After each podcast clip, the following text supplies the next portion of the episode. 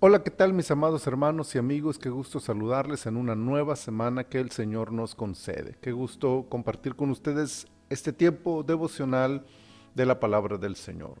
Estamos en el día lunes, lunes 30 de enero del año 2023. Esta es la temporada 24, el episodio 56 de nuestro devocional en su reposo. Estamos en el libro de los Salmos, en su capítulo 56, quiero leerles el versículo 3, que dice, En el día que temo, yo en ti confío. La paradoja de la frase del versículo 3 solo puede ser entendida desde la honestidad y la seguridad. La honestidad para reconocer el temor es algo digno de elogiar.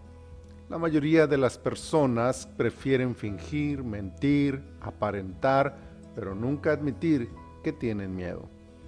David, en cambio, tiene miedo, lo acepta y lo anuncia a todos. El gran David, el matagigantes, el carismático, atractivo y poderoso guerrero, tiene miedo. Reconocer el miedo no es un error, es el primer paso para superarlo. ¿Cómo podemos superar el miedo? De la misma manera que lo lograba David, confiando. El tema del Salmo no es el miedo, es la confianza. De hecho, los versículos 4 y 11 repiten la misma frase, señal inequívoca de su importancia. En Dios alabaré su palabra, en Dios he confiado, no temeré. ¿Qué puede hacerme el hombre? Versículo 4. En Dios alabaré su palabra, en Jehová su palabra alabaré. En Dios he confiado, no temeré. ¿Qué puede hacerme el hombre? Versículos 10 y 11. ¿Cómo puede alguien tener miedo y confianza al mismo tiempo?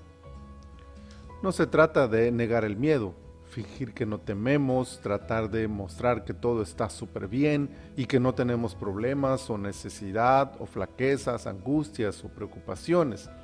No siempre estamos bien y está bien admitirlo, pero aún en medio del miedo, confiamos. Tengo miedo, pero confío. Confío en alguien que sé que es superior a mis miedos, a mis problemas y necesidades. Confío que Él me escucha cuando clamo, que está ahí y me librará de todo mal, porque sé que tiene el control de todas las cosas. Por lo tanto, confío.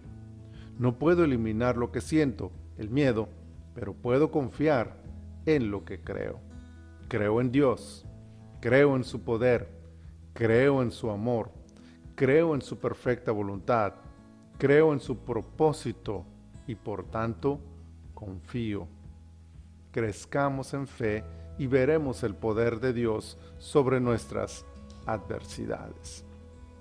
Padre, muchas gracias por este hermoso día, esta nueva semana que nos regalas y por esta palabra, Señor, que nos ayuda cuando pensamos o sentimos que debemos, eh, eh, esconder nuestro temor, Ayúdanos, Señor, a reconocer cuando tenemos miedo, cuando sentimos que ya no podemos, pero que en medio de ese momento, Señor, cuando sentimos eso, podamos mirar a ti y confiar en tus promesas, en tu fidelidad, en tu amor, en tu poder. Y entonces descansemos en ti, como tú, Señor, prometes estar a nuestro lado. Señor, muchas gracias. Bendícenos este día y esta semana. Te lo pedimos en el nombre de tu Hijo Jesús. Amén. Amén. Mis amados hermanos, el Señor les bendiga rica y abundantemente.